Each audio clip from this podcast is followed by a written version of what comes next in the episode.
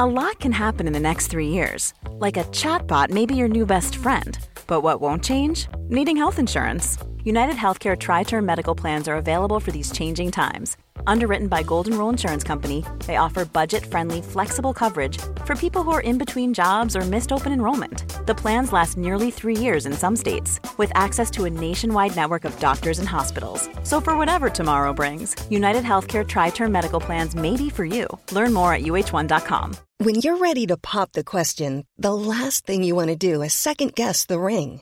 At Bluenile.com, you can design a one of a kind ring with the ease and convenience of shopping online. Choose your diamond and setting. When you find the one, you'll get it delivered right to your door. Go to Bluenile.com and use promo code LISTEN to get $50 off your purchase of $500 or more. That's code LISTEN at Bluenile.com for $50 off your purchase. Bluenile.com code LISTEN. There's never been a faster or easier way to start your weight loss journey than with PlushCare.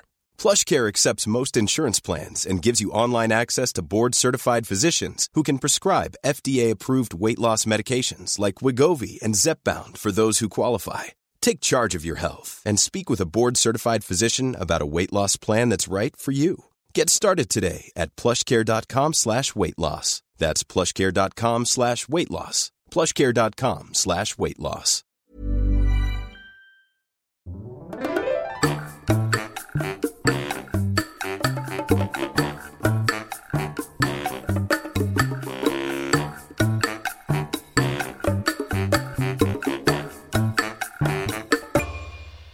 Hola, ¿qué tal? Esto es How to Spanish Podcast. Yo soy David. Y yo soy Ana. Este mes tuvimos una votación especial en nuestra comunidad de Patreon. Algunos de nuestros patrones eligieron varios temas y toda la comunidad votó. Así que este episodio es un episodio especial porque es más sobre gramática en español. Y es un tema que creo que le interesa a todos los estudiantes porque es muy complicado. Vamos a hablar de, de los diferentes usos de la palabra se. This podcast is made possible thanks to our Patreon family. Some of the benefits include a PDF with grammar bits and vocabulary, as well as full videos and a transcript. If you want to join our Patreon family, just go to patreon.com slash howtospanishpodcast. Tenemos shoutouts para nuestros patrones nuevos. Muchas gracias a Mary, Christy, Paul, Evelyn, Lori, Edward, Miles, Mike. Daniel. Gracias. Se los dijimos. Vamos a hablar de este tema tan importante porque seguramente ustedes tienen muchas preguntas. Y porque esta palabra se está en todos lados en el español, ¿no? Es, al, es, es una locura realmente. Y por ejemplo, yo ocupé la palabra seguramente, y obviamente esta es una palabra aparte. Pero a veces puede ser inclusive confuso que una palabra que empieza con se esté junto en la misma frase o cerca de el uso de se con los diferentes casos que vamos a ver. Es por eso que es muy importante que pongan mucha atención en este episodio, porque son cosas que a veces aún nosotros las decimos y no estamos muy seguros por qué, ¿no? Simplemente están en el idioma y a veces las reglas son un poco confusas o ambiguas. Pero no se preocupen, porque si tienen acceso a nuestro PDF, todas las reglas que vamos a decir también están allí para que ustedes puedan repasar y usarlo para estudiar más. Hay que hacer una aclaración antes de comenzar. Sé también puede significar yo sé, como I know, pero ese sé tiene un acento, así que es un verbo, entonces es completamente una palabra diferente, es del verbo saber, ¿ok? Pero vamos a hablar de sé cuando no es un verbo, sino cuando es una partícula extraña que usamos en español para agregar significado a otras palabras. Empezamos con el primer uso. El primero es cuando tenemos verbos reflexivos. Y rápidamente vamos a recordar qué son los reflexivos. Bueno, los verbos reflexivos son los que terminan justamente con se en su forma infinitiva. Por ejemplo, aburrirse o divertirse. Es interesante que estos verbos en su manera infinitiva no terminan en AR y R o ER, sino en C. De hecho, si tú quitas C, estos verbos sí terminan con AR, ER y R, como aburrir, C. Pero tienen extra esa palabra C. Esta palabra mágica de la que hoy hablamos, C. Entonces, Estos verbos reflexivos son los que ocurren directamente sobre la persona que está haciendo la acción. Suena un poco complejo, ¿no? Pero en realidad no. Algo interesante del español es que a diferencia de otros idiomas, sobre todo del inglés, muchos, muchas acciones recaen sobre la propia persona. Y esto simplemente es una manera en la que vemos el mundo. Por eso es tan importante el uso del reflexivo. Para ponerlo más claro, a mí me gusta explicar con un espejo. Un espejo es la cosa de cristal en donde puedes ver tu propio reflejo. Entonces, así como en un espejo tú te miras a ti mismo, esto es como los verbos reflexivos. Los más comunes tienen que ver con la rutina, las cosas que hacemos todos los días, que hacemos nosotros para nosotros mismos. Por ejemplo, bañarse. A menos que seas un bebé o alguna circunstancia extraña, tú te bañas a ti mismo, tú lo haces para ti, nadie más lo hace. Es decir, que es una acción en donde no interviene nadie más que tú. Por eso, bañarse es un verbo reflexivo. Otra acción muy común que solo o normalmente solo tú haces sobre ti es lavarse los dientes. Yo me lavo los dientes. Yo hago la acción sobre mí. Otro tipo de verbos muy comunes que son reflexivos son verbos que suceden en tu interior, en tu cabeza, en tu mente, en tu corazón. Por ejemplo, aburrirse. Aburrirse es algo que sucede dentro de tu mente, dentro de tu propia cabeza, por eso en español es reflexivo. Igual con los verbos como divertirse, enfermarse, ponerse feliz, preocuparse o relajarse. Pero ¿por qué hablamos de reflexivos y del verbo se? Pues como ya dijo David, número uno, cuando el verbo es infinitivo, es decir, no está conjugado, siempre termina en se, bañarse, lavarse los dientes. Pero cuando nosotros lo conjugamos, con las personas él, ella, usted, ellos, ellas y ustedes, necesitamos usar la palabra se antes del verbo. Por ejemplo, bañarse sería, e, sería David se baña. Lavarse los dientes sería mis amigas se lavan los dientes. ¿Cómo saber si cuando vemos la palabra se se trata de un verbo reflexivo o no? Es muy simple. Si el pronombre y el verbo son para la misma persona, entonces es reflexivo. El verbo bañarse para ella es baña, es baña. Entonces antes necesitamos el pronombre para ella, se, se baña, se es para ella, baña es para ella, entonces sí es reflexivo. Si tuvieras algo como te baña o algo por el estilo, no funciona porque baña es ella, te es tú. Así que si ves se y luego un verbo para él, ella, ellos, ustedes, entonces sí es reflexivo. ¿Y cómo usamos esto en la vida real? Bueno, aparte de lo que dijo Ana, de que normalmente son frases que utilizamos cuando describes tu rutina, también lo puedes hacer en una conversación, cuando alguien te pregunta cosas sobre tu vida o cosas en general. Por ejemplo, Ana, ¿cómo se llama tu maestro de coreano? Se llama Hans. Ese verbo lo conocen, ¿verdad? Ustedes lo usan sin necesidad de pensar mucho, pero llamarse justamente es un verbo reflexivo. David, ¿crees que tu mamá se acuerda de a qué hora naciste? Yo creo que sí se acuerda. De hecho, me lo ha dicho, pero yo no me acuerdo realmente. Acordarse, otro verbo reflexivo. El siguiente grupo de verbos donde vamos a ocupar se es un pariente cercano de los reflexivos se llaman los recíprocos. Y los verbos recíprocos prácticamente son lo mismo que los reflexivos, pero para las personas plurales. Aquí hay algo muy importante que debemos aclarar.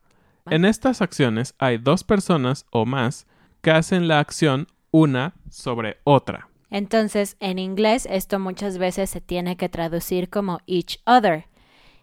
Each other significa uno al otro, pero no decimos eso en español muchas veces porque para nosotros usar un verbo con C es suficiente para entender each other. Entonces pensemos, ¿qué tipos de verbos pueden ser recíprocos? Pues aquellos verbos donde necesitas dos o más personas para que funcione. Por ejemplo, besarse. Si tú ves el verbo besarse, tú dirías, ok, tiene C al final, entonces es reflexivo. Sí y no. Sí es reflexivo, pero realmente es recíproco, porque hay dos personas por lo menos que lo hacen. Sería muy raro que una sola persona bese su propio cuerpo. Es un poco raro, ¿no? Necesitas dos personas, así que es recíproco. Otro verbo muy común y en el que puedes pensar cuando quieres ocupar este tipo de verbos es abrazarse. También, normalmente necesitas a otra persona para abrazar. Eh, sería muy extraño abrazarte tú solo. Otros verbos así son casarse, divorciarse, comprometerse, verse, ayudarse y parecerse. Y también siempre que usamos estos verbos con las personas plurales ellos, ellas y ustedes, vamos a usar el pronombre se. Entonces, por ejemplo, ellas se ayudan sería they help each other. Yo no dije una a la otra, no es necesario. Ellas se ayudan, es suficiente. O ustedes se conocen, el verbo conocerse, to know each other. O ellos se besan, they kiss each other. Igual para que lo vean en un contexto de una conversación normal, vamos a dar algunos ejemplos. Ana, ¿viste cómo Kenia y su novio se estaban besando al acabar la clase? Uh, se besaron. Vamos al siguiente uso de se. Se impersonal. Usamos se impersonal cuando no hablamos específicamente de una persona, sino de todas las personas en general o todas las personas de un grupo en general. Por ejemplo, cuando decimos que en México se habla español. Allí yo no dije ni siquiera la palabra personas o la palabra gente, solo dije en México se habla español, porque es algo general de todas las personas en México, no solo Ana o no solo David. ¿Y cómo funciona? Bueno, necesitamos pensar en qué verbo queremos usar, por ejemplo, hablar o comer, y después necesitas pensar en la siguiente parte de la oración. Por ejemplo, hablar. ¿Hablar qué? Español. Español es un lenguaje, un idioma. Entonces es singular. Por lo tanto, yo voy a decir sé y después el verbo singular, es decir, como él o ella. Habla y después español. Se habla español. Si yo quisiera decir, por ejemplo, hablar muchos idiomas, entonces muchos idiomas es plural, así que mi verbo no puede ser singular como él o ella, tiene que ser plural como ellos o ellas, es decir, hablan. Entonces, se hablan muchos idiomas en Estados Unidos, por ejemplo. Otros ejemplos pueden ser, por ejemplo, con el verbo comer. En México se comen tortillas todos los días. Lo que quiero decir que es la generalidad en que en México las familias van a comer tortillas al menos una vez al día. Otra manera también de ocupar el se impersonal es cuando hablamos de buenos y malos modales. Piensa cuando tu mamá o tu papá te educó de algunas cosas que no hacías bien. Niño, en la mesa no se habla. O jovencitos, a la hora de comer no se utilizan los celulares. David, ¿en qué países se comen insectos? Uy, en muchos realmente, parece algo extraño, pero se comen insectos en México, en algunos países de Asia y en algunos otros países de Latinoamérica. Una forma muy común también de usar el se impersonal es con el verbo poder, cuando tú quieres preguntar si está permitido o si es correcto hacer algo o no. Puedes preguntarle a alguien, ¿se puede fumar en este edificio? Sí, sí se puede, no, no se puede. Otra manera de ocupar esta pregunta, y que es muy común y no es tan natural quizá, es cuando vas a entrar a un lugar. Tocas la puerta y una posibilidad es que digas, ¿se puede? Es una frase muy extraña realmente si piensas en lo que significan las palabras, pero es una manera de decir, ¿puedo entrar? Y de hecho es mucho más común decir esto que decir puedo entrar. Entonces, si ustedes alguna vez escuchan un se puede, significa que alguien está preguntando si está permitido entrar a ese lugar. Sería muy chistoso traducirlo, ¿no? Se puede como eh, is it possible? Exacto. Y la persona, ¿ah? Pero eso lo decimos todo el tiempo. Sí, y obviamente este el uso del verbo poder en este caso no tiene que ver con la capacidad, ¿no? No tiene que ver con que puedes caminar, sino con el permiso de entrar. Vamos avanzando. El siguiente uso de sé tiene que ver con las cosas que son accidentales, es decir, que no pasaron a propósito, no estábamos buscando que sucedieran. Entonces, en español nos gusta ser muy claros cuando algo fue un accidente o cuando fue a propósito. Los verbos más comunes que funcionan así son verbos que claramente indican que algo pudo ser un accidente, por ejemplo, romper, caer, olvidar y perder. Cuando quieres usar estos verbos, tú puedes usar un verbo de forma normal, por ejemplo, olvidar. Puedes decir yo olvidé en el pasado, yo olvidé tu cumpleaños. Y ya, está bien. Pero si quieres hablar como un nativo, y los nativos usan esto todo, todo el tiempo, así que es importante que tú lo entiendas, vamos a usar el verbo olvidar de una forma un poquito diferente. Primero vamos a decir sé. Siempre vamos a decir sé. Después vamos a decir un pronombre de objeto indirecto, es decir, ¿a quién le pasó este accidente? A mí, entonces voy a usar me. Te para ti, le para él o ella, o usted, les para ellos, ellas, ustedes y nos para nosotros. Entonces, con el verbo olvidar yo puedo decir se, me, ahora sí el verbo, olvidó tu cumpleaños. Se me olvidó tu cumpleaños. Y eso lo que indica es que tal vez fue un accidente, no era mi intención. Si yo digo olvidé tu cumpleaños, es un poco frío, pero se me olvidó tu cumpleaños, es como, uy, perdóname, fue un accidente.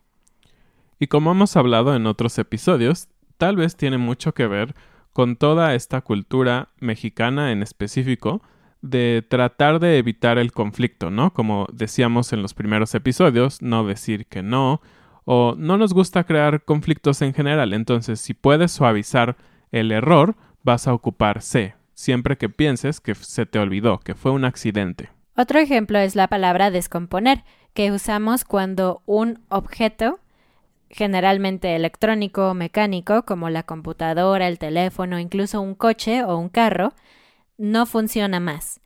Ustedes, si hablan inglés, a veces usan romper, ¿no? Como break, pero en español no podemos usar romper, usamos descomponer. Entonces, si yo tiro mi teléfono y no funciona, yo puedo decir se me descompuso mi teléfono.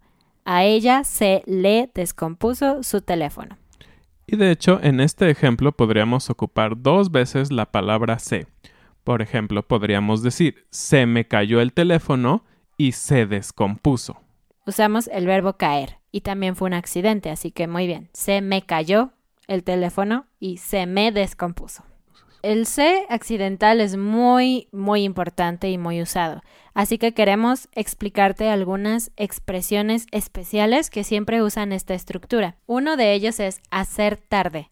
Se me hace tarde significa que ya es tarde para ir a algún lugar y tú estás apurado. Entonces, si tú llegas a una fiesta, si tú llegas a tu trabajo una hora después, puedes decirle a tu jefe, oh, se me hizo tarde porque había mucho tráfico. Otro uso muy muy común tiene que ver con comida. Sí, hemos dicho muchas veces, nos gusta comer mucho a los mexicanos y es algo muy importante en nuestra cultura. Entonces, un uso muy común es se me antojó. Entonces, el verbo es antojarse y lo podemos ocupar como un accidente. ¿Cómo es esto? Bueno, porque no planeas que vas a tener un antojo. Un antojo es aquella cosa que simplemente deseas en un momento y que en tu paladar dices, mmm, quiero unos tacos o mmm, quiero un pastel de chocolate. Entonces, antojarse es un verbo que utiliza el C accidental. Se me antojaron unos tacos. Y otra vez usó antojaron en el plural porque dijo tacos. Se me antojaron tacos. Pero en singular, por ejemplo, un pastel se me antojó un pastel. Recordemos, siempre hay que tener congruencia entre el número y la conjugación del verbo. Y el último que siempre usa se y me o ct, etcétera, es ocurrir. Y es un poco difícil de traducir, pero se me ocurrió lo decimos cuando una idea ¡pum! aparece en tu mente de repente. Por ejemplo, se les ocurrió a los patrones un episodio sobre el uso de se. Entonces, es una idea que llegó a su mente para que algo sucediera. Se les ocurrió. En el PDF vamos a incluir un pequeño ejercicio para que ustedes puedan conjugar algunos verbos y crear oraciones con todos estos usos de se. No se preocupen porque sabemos que este es un tema muy complicado, entonces queremos ayudarlos a entender un poquito más y ustedes pueden estudiar por su cuenta. Pero llegamos al último, al último tipo de se. Si ustedes han estudiado los objetos indirectos, seguramente han notado que a veces usamos la palabra le o les antes de algunos verbos. Por ejemplo, le dije o le di, le doy, etc. Ese es completamente otro tema, así que no vamos a detenernos mucho para explicarlo ahora, pero hay algo muy extraño que sucede con este tipo de verbos. Cuando yo digo algo como yo decir una mentira a David, cuando yo hablo correctamente español voy a decir yo le dije una mentira. Le significa David. Ahora, si yo solamente quiero decir la persona y no quiero decir mentira, entonces yo puedo decir yo la, la es mentira, yo la dije. Pero si yo quiero cambiar, si yo no quiero decir David y si yo no quiero decir mentira, entonces yo necesitaría decir yo le la dije. Pero eso está mal, eso suena muy mal. La forma correcta sería yo se la dije. Entonces, entonces, aquí el uso de se tiene que ver más con una regla muy específica para evitar ese sonido, le la o le lo. He escuchado que algunas personas le llaman la la rule. No nos gusta tener dos palabras con L juntas. Entonces la primera palabra con L, que sería le o les, la necesitamos cambiar por se. Y es aquí donde, una vez más, esta palabra tan extraña y misteriosa tiene que ser utilizada. Por ejemplo, si quieres decirle a alguien I told you so, tal vez a un grupo de amigos, puedes decirle, puedes decirles, se los dije. Entonces debemos recordar que este uso solamente funciona con la tercera persona. Es decir, él, ella, ellos, ellas, ustedes y usted.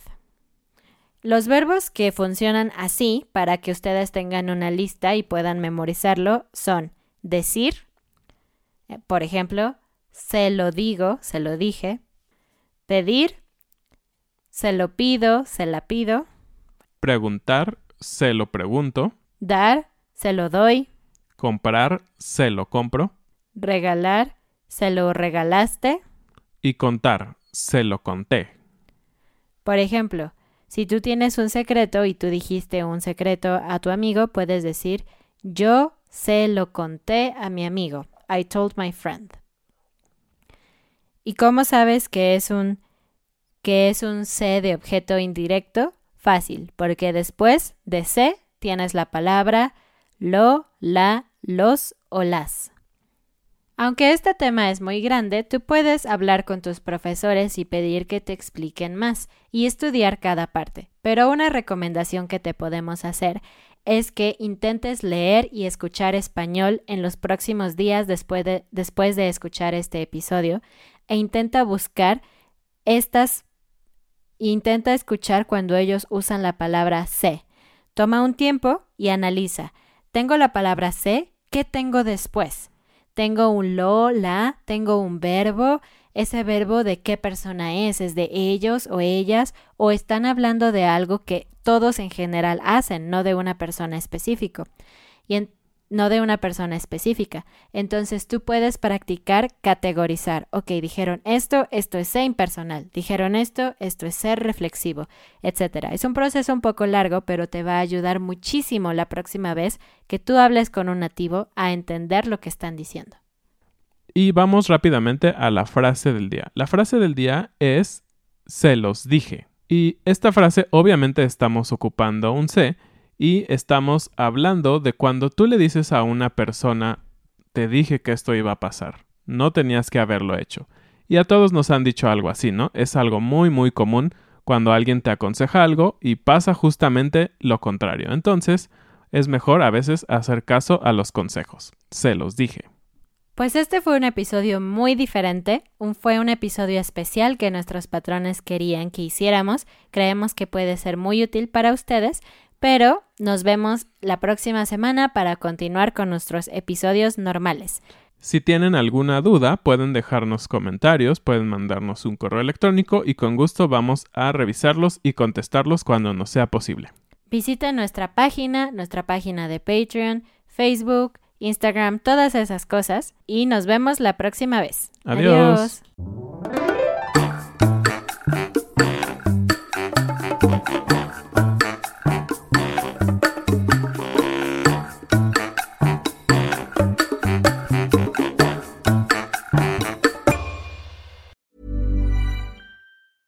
Hey, it's Danny Pellegrino from Everything Iconic. Ready to upgrade your style game without blowing your budget? Check out Quince. They've got all the good stuff shirts and polos, activewear, and fine leather goods, all at 50 to 80% less than other high end brands. And the best part? They're all about safe, ethical, and responsible manufacturing. Get that luxury vibe without the luxury price tag. Hit up quince.com slash upgrade for free shipping and 365 day returns on your next order. That's quince.com slash upgrade. Here's a cool fact a crocodile can't stick out its tongue. Another cool fact you can get short term health insurance for a month or just under a year in some states. United Healthcare short term insurance plans are designed for people who are between jobs, coming off their parents' plan, or turning a side hustle into a full time gig. Underwritten by Golden Rule Insurance Company, they offer flexible, budget friendly coverage with access to a nationwide network of doctors and hospitals. Get more cool facts about United Healthcare short term plans at uh1.com. Mom deserves the best, and there's no better place to shop for Mother's Day than Whole Foods Market. They're your destination for unbeatable savings, from premium gifts to show-stopping flowers and irresistible desserts. Start by saving 33% with Prime on all body care and candles. Then get a 15-stem bunch of tulips for just $9.99 each with Prime. Round out Mom's menu with festive rosé, irresistible berry chantilly cake, and more special treats. Come celebrate Mother's Day at Whole Foods Market.